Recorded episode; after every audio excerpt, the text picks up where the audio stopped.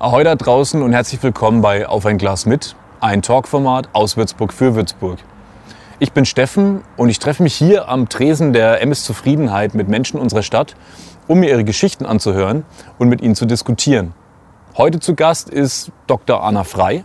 Sie ist Oberärztin und stellvertretende Leitung am Uniklinikum Würzburg auf der Intensivstation. Mit ihr habe ich über ihren intensiven Beruf gesprochen, ihre Leidenschaft für Medizin und wie sie es schafft, diesen Job mit ihren zwei Kindern unter einen Hut zu bringen. Musik gibt es von Jakob, einem jungen Singer-Songwriter mit seiner sehr markanten und gefühlvollen Stimme. Und jetzt viel Spaß bei der Folge von Auf ein Glas mit.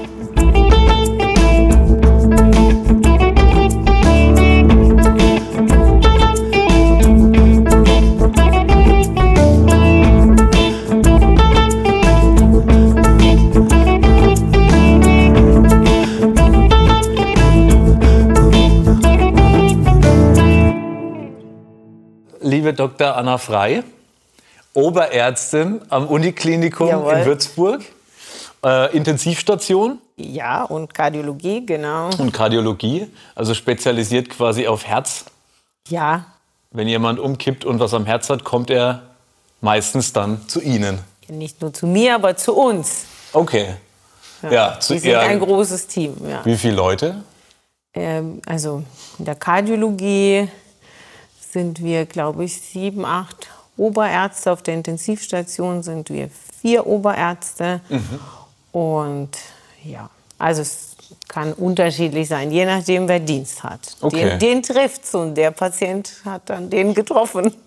Ja, ich habe ähm, tatsächlich einen Bekannten, der ist quasi, ähm, wie sagt man denn, Krankenschwester und... Äh, Krankenpfleger. Danke, Krankenpfleger, genau. Ja. Auch auf der Intensivstation, vielleicht kennen Sie den sogar. Ähm, da habe ich mich mal gefragt und ich habe ihn auch mal gefragt, wie man in so einem Job eigentlich klarkommt, weil man ist dann so im, im Ruhemodus und plötzlich knallt die Tür ja. auf, es kommt ein Notfall rein. Muss man eigentlich sowas wie ein Adrenalin-Junkie sein? Oder muss man äh, von, von Geburt an ein, eine Art überaus geprägtes Helfersyndrom haben? Wie ist es bei Ihnen? Also ich wollte schon immer Ärztin werden. Ich habe ja Arzt sein mit am Esstisch aufgenommen. aufgenommen. Mhm. Meine Oma war Ärztin und meine Mutter war Ärztin und ähm, ich bin mit meiner Mutter, ich komme aus der Ukraine, im Rettungsdienst mitgefahren als Kind, wenn irgendwie gerade niemand da war, der sonst aufpassen konnte. Das heißt, ich habe das schon auch gesehen, aber ehrlicherweise im Studium weiß man nicht, mhm. ob das das Richtige für einen ist. Ich habe zum Beispiel einen Monat war ich Arzt und auf einmal war eine Reanimation und ich war total überfordert. Das war am Wochenende. Es war mein erstes Wochenende, wo ich die, überhaupt mal die Station mhm. visitieren mhm. musste.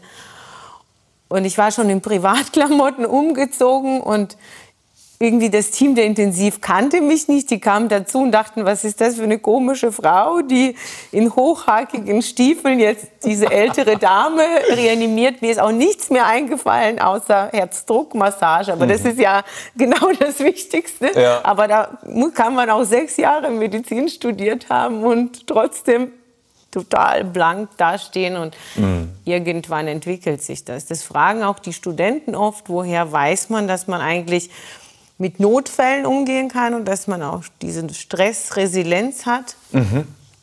Das weiß man vorher nicht. Das, ja. Manche finden es raus, weil sie Rettungsdienst fahren, weil sie ähm, im Feuerwehr schon mitmachen oder bei den Maltesern oder irgendwo im Rettungsdienst von klein auf. Das hatte ich nicht. Mhm. Ich habe das halt so für mich entdeckt und habe gemerkt, dass je stressiger, umso ruhiger werde ich persönlich. Okay, also. das ist aber gut. Ja, das ist gut. Ja, also ja. am besten, äh, ich meine, das wünscht man sich ja nicht, ja. dass viele Patienten reinkommen, logischerweise. Nein. Dann geht es genau. umso weniger und reinkommen, umso mehr geht es gut. Ja. Aber ähm, kommt es von Natur aus, würden Sie sagen, oder ist es dann so mit der Zeit gekommen? Also umso mehr Stress, umso ruhiger werden also Sie? Ich glaube, es nicht jeder kann das. Ich glaube, wir sind alle unterschiedlich. Mhm. Ich glaube schon, dass es Kollegen gibt, die das die für die dieser Stress immer ein Stress bleibt und die diesen Job auch nicht machen wollen. Ich glaube, das ist schon sehr unterschiedlich. Und okay. jeder muss für sich entscheiden. Also mir macht das Spaß. Mir macht es jetzt nicht Spaß, wenn Menschen krank werden. Aber ich finde, es muss ja jemand geben, der dazu imstande ist, mhm. auch im Notfall Ruhe zu bewahren und äh, cool zu bleiben und zu wissen und an seinen ja, an dem festzuhalten, was jeden Tag zu tun ist. Für mich ist das wie die Prozesse, die ich mache, ist für Sie wie für Sie Autofahren oder Filmen oder mhm. wie auch immer. Das, ja, was genau. Sie jeden Tag tun, das mache ich auch jeden Tag. Und das sind so eingeübte, einstudierte Prozesse. Und, ja. und natürlich bekommt man umso mehr Sicherheit, umso je häufiger man eine Notfallsituation mhm. auch erlebt hat. Aber ich glaube, das ist trotzdem nicht für jeden. Ja. Das, ist, das kristallisiert sich raus. Mhm. Also wenn ich jetzt einen Fehler mache, das heißt, wenn ich jetzt eine Speicherkarte von dem Kundendreh lösche, ja. dann ist das für mich natürlich eine wahnsinnig unangenehme Situation, ja. aber es stirbt keiner. Wenn Sie jetzt einen Fehler machen oder einer Ihrer Kollegen oder das Team mhm. nicht funktioniert, kann ja, ja, alles Mögliche sein, ja. man ist ja dann auch nur Mensch am Ende des Tages. Haben, muss man sich das angewöhnen, damit umzugehen oder ist das auch was, was so in einem steckt vielleicht, wo man sagt, hm. Ich habe das einfach so als solches hingenommen, weil irgendjemand muss da ja ran. Ja, also ich glaube, es ist ein Unterschied, ob etwas passiert und man hätte keine andere Chance gehabt oder man hätte nichts besser machen können. Man hat alles probiert mhm. und dann ist das so gelaufen, wie es gelaufen ist und das ist vielleicht schlecht ausgegangen oder ob man einen Fehler gemacht hat. Und ich persönlich stehe zu meinen Fehlern. Ich mhm. spreche mhm. sie auch an, sehr offensiv. Ich weiß, dass die Fehlerkultur sehr unterschiedlich ist. Hm, aber ich versuche das auch den Jüngeren beizubringen, weil wenn ich, also ich habe quasi, ich lasse die Hosen runter und sage dann, mhm. ja, das ist schlecht gelaufen. Ich äh, rufe dann auch die Angehörigen an. Ich nehme mhm. mir auch die Zeit und setze mich dann auch hin und erkläre, wenn etwas nicht gut gelaufen ist. Und ähm, ja, also glücklicherweise hatte ich nicht so oft schwere Fehler, aber natürlich, mhm. ja, das ist, das gehört tatsächlich leider zu unserem Job dazu. Ja, manche handeln mit Millionen und bei uns ist das immer Menschenleben. Ja. Ja, ich finde es auch, äh, ich finde es ist ein wahnsinnig wichtiges Thema in allen Bereichen, finde ich, weil da sind ja, die Amerikaner waren ja schon lange hm. vor uns, dass ja. sie gesagt haben, Fehlerkultur ist einfach wichtig. Wenn ich scheitere, dann stehe ich halt wieder auf und probiere es neu, dann scheitere ich nochmal. Klar, bei ihnen geht es dann um Leben im schlimmsten Fall, aber ja, also ich glaube, äh, auch da muss man einfach sagen, was ich vorhin auch schon angesprochen hatte, Sie sind ja auch nur ein Mensch. Und Sie können auch nicht jeden Tag gleich funktionieren. Und ich glaube, das muss halt irgendwie dann auch jeder verstehen und sollte jeder verstehen. Also wenn ich mich nicht wohlfühle, wenn es mir nicht gut geht, mhm. dann muss ich, wenn ich müde bin, dann muss ich auch sagen, pass auf, kannst du mir heute helfen, kannst du meinen Dienst übernehmen mhm. oder ich bin jetzt kaputt, kannst du irgendwie die Untersuchung für mich machen? Ja, ja. das muss dazugehören. Ja, und das mache ich dann auch, weil das, weil das wirklich ja sonst patientengefährdend ist. Aber ja. das Problem ist natürlich, wir entscheiden oft innerhalb von Minuten. Mhm. Und ich muss mich entscheiden. Ich habe keine Wahl und keine Option. Und ich glaube, also ich habe mich so ein bisschen mit dem Thema Heuristik beschäftigt. Heuristik mhm. sind die Bauchentscheidungen. Also es hat viel mit Bauchentscheidungen ähm, anhand von wenigen Informationen zu tun. Ganz spannend. Und ich habe für mich herausgefunden, dass wahrscheinlich das ist genau mein Prinzip ist, wie ich die Entscheidungen treffe. Also ich brauche wenige Informationen und ich vergleiche immer mit dem Muster. Also ich habe irgendwie ganz viele Muster im Kopf mhm. und ähm, ich arbeite wahrscheinlich wie ein Computer, also ich vergleiche mit meinen Mustern im Kopf und denke mir, ist, das, ist der Patient krank? Ähm, was fehlt ihm? Was kann das sein? Und gleiche ab und suche, bis ich ein passendes Muster finde. Und solange ich es nicht mhm. verstehe, fühle ich mich unwohl, weil dann, dann stimmt was nicht. Ein Puzzleteil fehlt. Also mhm. irgendwie passt das Muster nicht. Und okay, ja. so habe ich gemerkt und ich habe jetzt kürzlich einen Begriff dafür gefunden. Das heißt Heuristik. Also Entscheidungen so ein bisschen Bauchgefühlentscheidungen anhand weniger Informationen in wirklich sehr kurzer Zeit. Mhm. Finde ich ganz spannend. Ja, das ist auch spannend. ja. Weil solche Entscheidungen muss man ja dann doch oft treffen und in, in Ihrem Beruf ist es ja dann noch mal sensibler. Ja, genau. Und äh, was ich auch schön fand, als wir telefoniert hatten in unserem Telefonvorgespräch, mehr Zeit ja. hat man leider nicht. Da hatten sie auch, haben sie auch zu mir gesagt, wissen Sie was, äh, ich komme jetzt auch zu Ihnen, weil ich jetzt auch mal so ein bisschen mal wieder eine Lanze brechen will für die Medizin, mhm. weil wir nicht die, ähm, ich hoffe, ich zitiere es jetzt richtig, weil wir nicht die Säue sind, die, die äh, auf der Schlachtbank, äh, auf die Schlachtbank äh, geführt. Ach so. Nee, das ist ja. völlig falsch. Äh, äh, nee, so habe ich es nicht gesagt. Aber ich glaube, es ist einfach wichtig, dass wir einen schönen Beruf haben. Viele Menschen genau. haben jetzt, glaube ich, in dieser Pandemiezeit so den Eindruck, ähm, ja, klar, wir kämpfen an der vordersten Front irgendwie, ja, genau. aber es ist ein toller Beruf. Ich will nichts anderes machen. Ich wollte eigentlich auch in meinem Leben nichts anderes machen. Es gibt nichts Schöneres als die Dankbarkeit eines Menschen, ähm, wenn es ihm einfach gut geht, wenn man ihm sofort geholfen hat. Also Patienten mit Herzinfarkt, wenn sie zu uns mhm. kommen, haben wirklich massive Schmerzen und ähm, wenn man das Gefäß aufmacht und, und dann sagt er oder sie, ja, vielen Dank, mir geht es so viel besser, das kann man mit nichts bezahlen, mit nichts aufwiegen. Da fährt mhm. man da fährt man so beseelt nach Hause, auch wenn es fünf Uhr nachts ist. Das mhm. ist ein Gefühl, das kann, ja, das ist ein tolles Gefühl. Und ich glaube, darum oder deswegen machen wir diesen Beruf oder üben diesen Beruf aus. Natürlich nicht, nicht jeder arbeitet mit Notfällen, jeder hilft auf seine Art und Weise. Aber das ist einfach wichtig, weil Medizin gerade jetzt ja ganz stark von diesem Schlimm und Sterben und Überlastung von Krankenhäusern mhm. in Zusammenhang gebracht wird. Aber das ist na natürlich muss man viel arbeiten, aber trotzdem ist das ein tolles Arbeiten und die Dankbarkeit der Menschen der Patienten, der Angehörigen und auch das Gefühl, ein Team zu sein, ist fantastisch. Ähm, als, als Teammitglied auch akzeptiert zu werden,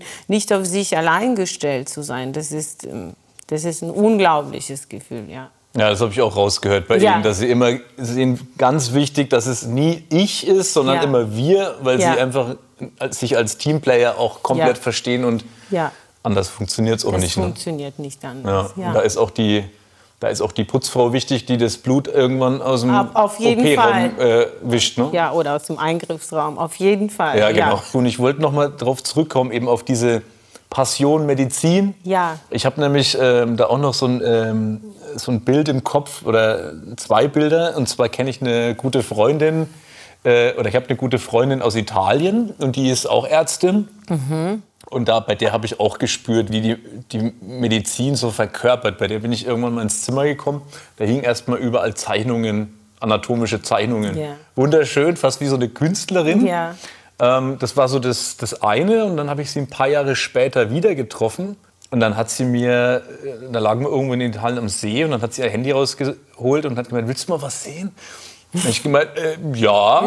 Und dann hat sie mir irgendwelche schwarzen abgeschnittenen Füße und oh irgend, also richtig krasse Bilder gezeigt, gezeigt, wo ich so dachte, was zeigst du mir denn jetzt? Und dann hat die mit einer mit Begeisterung. Begeisterung. Ja. Und guck mal, da habe ich das weggeschnitten und da war das und dem Patienten geht's jetzt so gut, weil da sind die Füße neu und da habe ich mir auch gedacht, boah, krass, Wahnsinn, was da für eine, für eine Welt dazwischen liegt. Ne? Ja.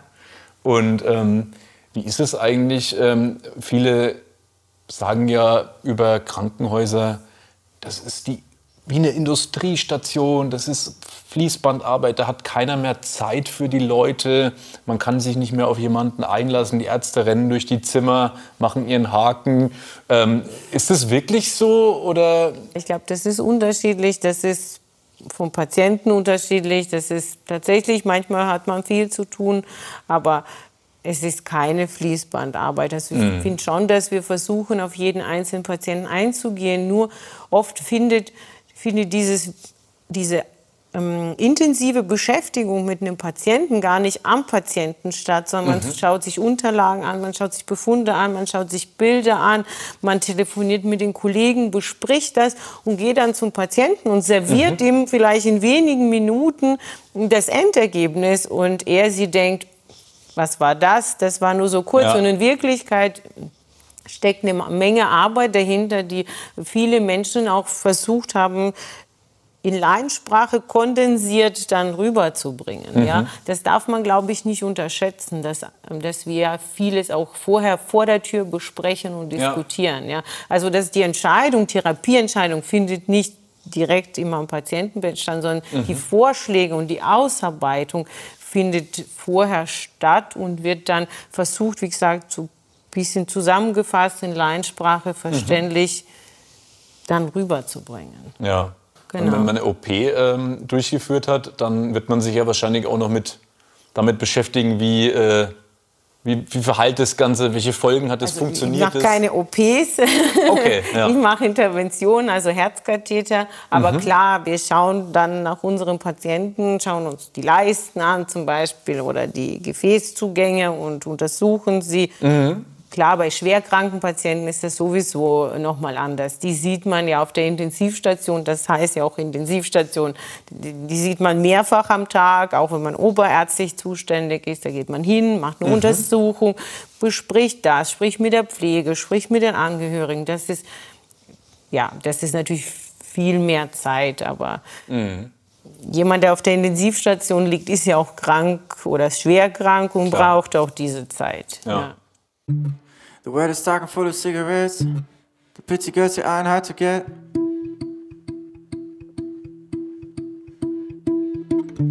Before I'm drunk and falling in my bed, I remind myself to remember that.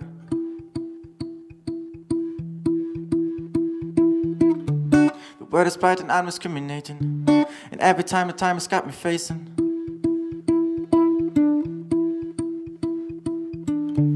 For sure, one day I'll be suffocating from seeing black and bad decision making.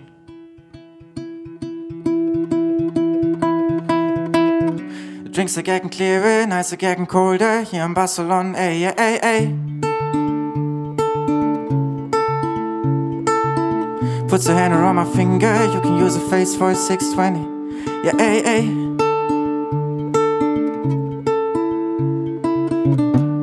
Nights are short and full of weird dreams. Flat is dirty and no more about favorite party memes. Put the liquor in the freezer, it will freeze, it freeze. And life has never been easier. In the way we walk out of the door, we show we are hardcore, hard looking clowns. Nothing we'd not be ready for. And the world is dark here, the dark fears, but. For all I know, we're a bunch of crazy party people forever. See how we learn to dance since we two brought us together. And the world is right there. We don't care, cause we love where we are love where we are. And the drinks are getting clearer, nights are getting colder here in Barcelona. Yeah, eh, hey, hey. She puts her hand around my finger, you can use her face for a 620. Yeah, hey, hey.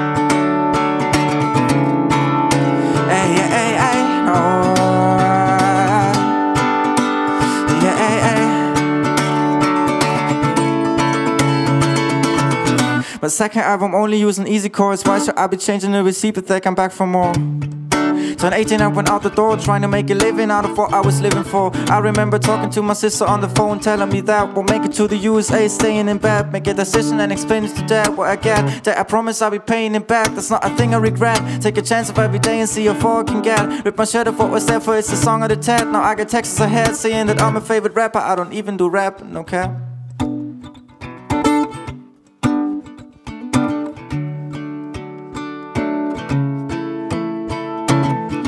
Drinks are getting clearer, nights are getting colder here in Barcelona. Yeah, hey, hey. Mm-hmm. Hand around my finger, you can use a face for a 620. Hey, oh, oh, hey, oh, oh, oh.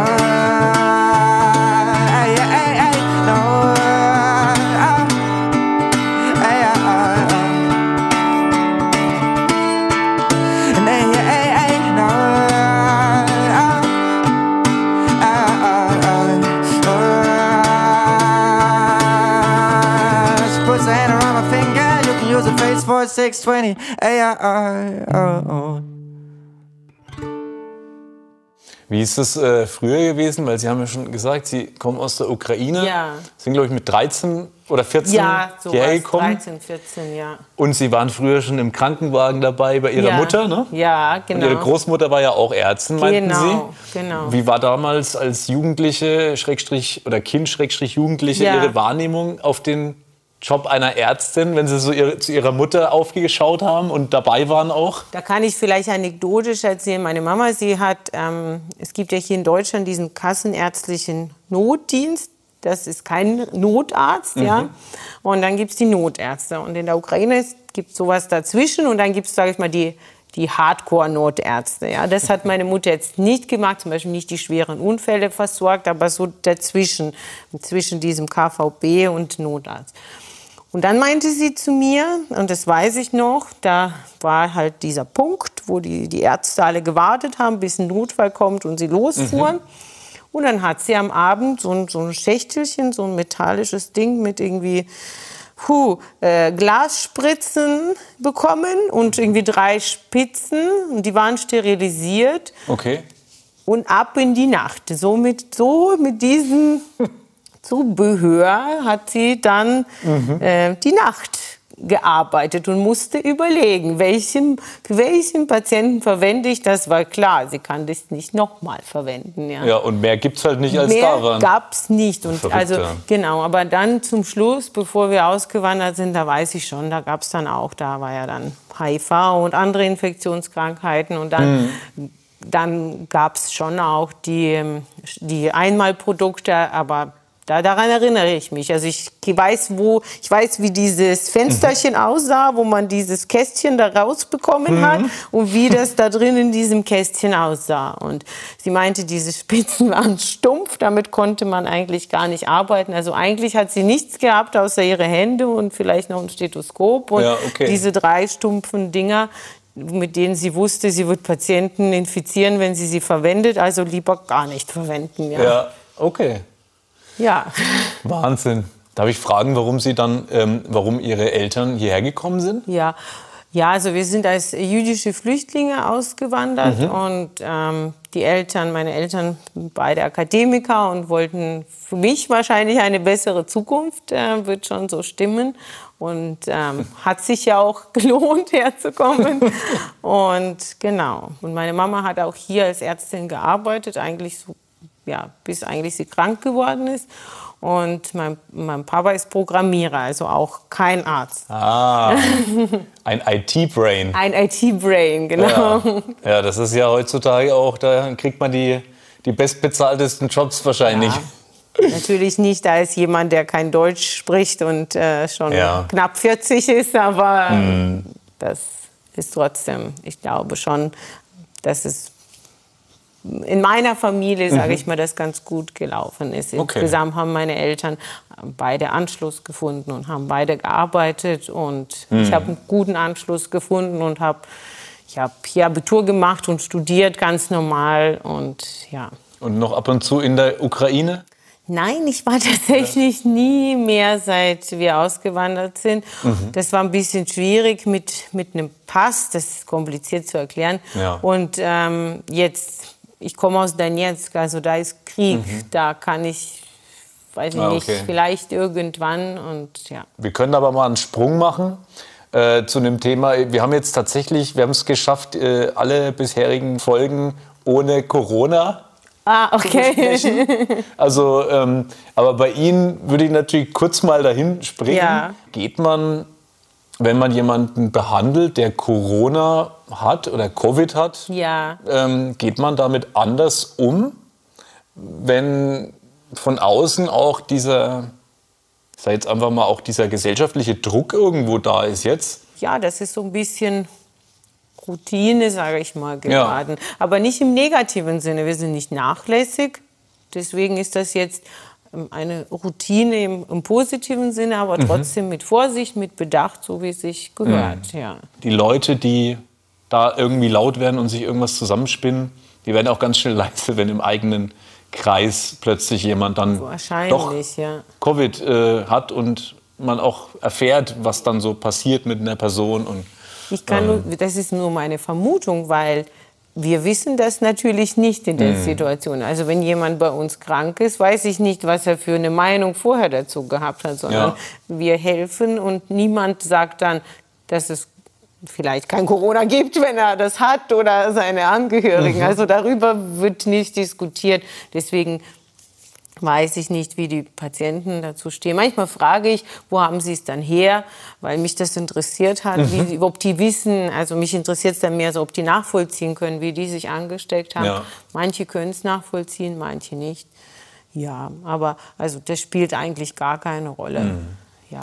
Und vor Impfungen ähm, muss man da Angst haben? Viele haben Angst, wollen es nicht machen, weil es sehr unerforscht ist. Äh, man hört aus den Medien wieder viel, natürlich wie immer. Ja, also wir, ähm, ich bin sozusagen äh, Risikogruppe 1 oder wie das heißt. Mhm. Äh, und ähm, ich bin geimpft und habe mich auch ähm, impfen lassen. Und ich kenne eigentlich fast keine Kollegen, die irgendwie eine negative Meinung über die Impfung haben. Und wir lesen ja auch wirklich wissenschaftliche Literatur. Mhm. Also ich be beziehe mich nicht auf irgendwie irgendwas, der hat das gesagt, sondern ich schaue nach in Artikeln, in wirklich wissenschaftlich publizierten Artikeln, mhm. was steht da drin, ähm, was gibt es für Risiken und natürlich gibt es vielen Sachen auch Risiken. Man muss halt immer Risiko-Nutzen-Abschätzung ähm, machen mhm. und ähm, ich, dann nehme ich ein, ein Tag Armschmerzen oder ein bisschen Fieber in Kauf äh, versus äh, äh, drei Wochen beatmet auf der Intensivstation zu liegen. Ja. ja. Selbstverständlich. Und ich meine, es geht ja gar nicht nur um mich, sondern ähm, es geht um einen Mann, es geht um, äh, um, um meinen Vater und se seine Frau oder es mhm. geht um, um äh, die Frau von meinem Mann. Also es geht natürlich mhm. um die älteren Menschen um uns herum. Ja die man eh kaum sieht, aber trotzdem, ich denke, man soll, wir wollen das nicht nach Hause bringen. Ich hoffe sehr, dass die Impfungen ein Stück Normalität in unser Leben bringen werden, aber das ja. ist keine Meinung einer Ärztin, sondern meine persönliche Hoffnung, ehrlicherweise. Ja. Und wahrscheinlich die Hoffnung von vielen anderen ja, auch. Ja, ja genau. Also, ja. Und die Hoffnung stirbt zuletzt. Ja. Fünf Euro ins Phrasenschwein. Ja, genau. Aber Sie haben gerade auch noch Ihre Familie angesprochen. Als Ärztin, Sie haben äh, natürlich natürlich einen sehr intensiven Beruf, der sehr ja. viel Zeit einnimmt. Sie haben auch ja. zwei äh, junge Kinder. Genau, zwei Und wie, Kinder. Wie, wie managen Sie so Ihren Alltag? Weil als wir telefoniert haben, wir haben zehn Minuten telefoniert, dann äh, hat wieder die, äh, die Arbeit angerufen, ja. dann haben wir wieder telefoniert, dann haben die Arbeit angerufen, dann haben wir nochmal telefoniert ja. und dann kam der Hubschrauber. Ja. Und wie managt man sowas in, in, so, in der Familie mit Kids? Und ähm, ich glaube, das ist wahrscheinlich auch für viele junge Frauen vor allen Dingen, ja. die vielleicht Medizinerin gern werden möchten. Ja, ich komme aus der Ukraine, da meine Mutter hat immer gearbeitet. Ich kenne das nicht anders. Die Oma hat auch immer gearbeitet, aber da gab es die Uroma, ja. Und sie hat so ein bisschen nach mir geguckt. Das heißt, ich kenne das nicht anders. Es wird einfach auch, die Frau arbeitet ganz normal vollwertig und mir macht meine Arbeit Spaß, deswegen muss man Wege finden, beides zu kombinieren. Also bei unserem Sohn war ich sieben Monate zu Hause und er die Hälfte der Zeit. Also mhm. wir haben jetzt nicht diesen zwei Monate Urlaub zusammen gemacht irgendwo in Australien. Ist auch schön, ich will das nicht verteufeln, aber mhm. wir haben es wirklich, ich habe dann zum Beispiel meine Pflichtzeit für, für, die, für den Facharzt gemacht auf der Intensivstation. Ja, wir haben es mhm. schon sehr sinnvoll genutzt einfach. Und seitdem haben wir eine Au-pair und ähm, eigentlich funktioniert das nur, weil wir eine dritte erwachsene Person im Haus haben. Ja. Also genau. Und mein Mann kauert sicherlich ziemlich viel. Er kann auch alles. Er konnte die Kinder wickeln, er konnte sie füttern, er kann sie anziehen, er kann für sie Klamotten zusammenpacken. Er konnte schon von mhm klein auf mit den Kindern auch alleine irgendwie zu seiner Mutter fahren oder ins Schwimmbad gehen, was für viele Frauen, weiß ich, auch schwierig vorzustellen ist, dass man einfach die Kinder und den Mann dem Schicksal überlässt und das funktioniert. und sie haben alle überlebt bis jetzt, ja, also sind Sehr schon gut. so groß geworden, also es klappt.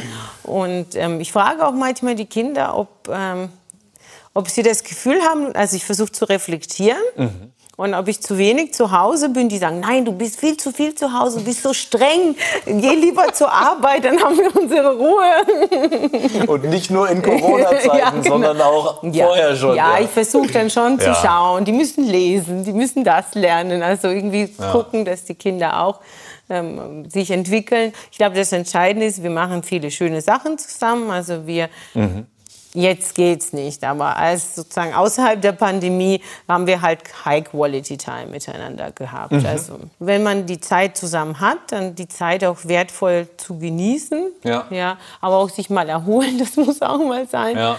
ich glaube, man muss bereit sein, die, das, die Erziehung der Kinder ein Stück weit jemandem anderen zu überlassen. Mhm. Aber trotzdem weiß ich, dass ich auch die Kontrolle. Behalten kann. Also ich schaue, was für Hausaufgaben auf waren, was gemacht wird, wie der Fortschritt ist. Ich frage dann mal ab oder was, also das mhm. gucke ich schon danach, ja. Aber ich kann das nicht alles selber machen, sondern ja. Das übernimmt eben mein Mann oder unser Au-pair und dann schaue ich, dass ich punktuell mhm. sozusagen überprüfe, ob, ob alles läuft. Ja, ja. aber wenn es so funktioniert, ja, genau. und wahrscheinlich braucht es ja auch eine Zeit, ne, bis man sich da eingegroovt hat ja. und dann diesen Weg auch findet und wie es im Leben halt so ist. Ne? Genau, und manche Sachen, ja, sind nicht so wichtig, ob mein dass die Babys jetzt im, im Winter das Herbstmützchen getragen haben oder dann im Frühling immer noch das Wintermützchen. Das war mir egal. Mhm. Ja. Also ja. das gibt so Sachen, die sind manchmal einfach nicht so wichtig. Man muss, mhm. glaube ich, lernen, dann auch sich auf das Wichtigste zu fokussieren und mhm. ja. Ja, aber ich höre schon raus, dass ähm, Sie auch nicht lang rumklagen oder sowas, sondern Sie suchen dann auch einfach direkt nach Lösungen und wird halt einfach gemacht. Ja, genau. Oder? Manchmal wird auch geschimpft, aber manchmal wird einfach gemacht. Das ist auch gut so, glaube ich. Genau. Das muss auch mal ja. sein. Ja? Und ja. dann wird halt auch wieder viel gelacht. Das ist ja genauso. Ja. Gehört alles dazu. Genau. Wenn Sie jetzt sich eine, ja, eine, eine Lebensweisheit rauspicken müssten oder irgendwas, was Sie gerne jemanden, vielleicht auch Jüngere, mitgeben würden, auf den Weg. Was wäre das spontan aus dem Bauch raus? Sowas wie mach dir keinen Stress, nimm's locker. Mhm. Ja, man muss loslassen, entscheiden und, und einfach mhm. manchmal so diesem auch dem eigenen Bauchgefühl vertrauen und sich nicht so, so kompliziert denken. Ja. ja, und das muss man dann auch im Laufe des Lebens auch immer wieder ein Stück weit wieder lernen. Ne? Ja, genau. Ja. Man muss ein bisschen immer ein bisschen Kind bleiben. Ja, das ist gut. Ja. ja. Das ist doch ein. Ja. ja. Wenn Sie mich mal rausschmeißen würden und Sie könnten sich eine Person aussuchen, mit der Sie jetzt hier gern noch ein Bier trinken würden, wenn Sie jetzt in ein Haus fahren müssten, wen würden Sie sich aussuchen und, ja, und warum? Das ist wirklich schwierig. Ich weiß, ja. Aber ich habe wirklich an jemanden gedacht. Ich habe gedacht, ich würde am liebsten mit meinem Mann jetzt eins trinken gehen. Das hört er bestimmt ja, gerne. Ja, das hört er wahrscheinlich Das gerne. können Sie ja dann auch später wirklich noch machen. ja. Oder? Irgendwann hoffentlich. Ja, ja. genau. Dann würde ich sagen, stoßen wir, äh, stoßen wir noch mal, noch mal an. Haben wir ja. noch gar nicht, ne? Ja. Also Cheers. Cheers. Zum Abschluss. Zum, zum, mit Abstand, genau. Genau, mit Abstand. Dann würde ich sagen, machen wir einen Cut.